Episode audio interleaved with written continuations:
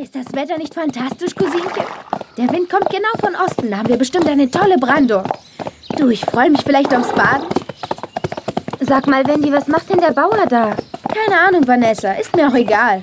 Gleich werde ich mit Miss Dixie ins Wasser gehen. Da, wo es flach und die Brandung nicht so stark ist. Und dann werden wir... Du, der bringt doch ein Schild an. Na und lass ihn doch, wenn es ihm Spaß macht. Ach, das ist doch Albertson. Der ist nett. Nett? Das Schild finde ich aber gar nicht nett.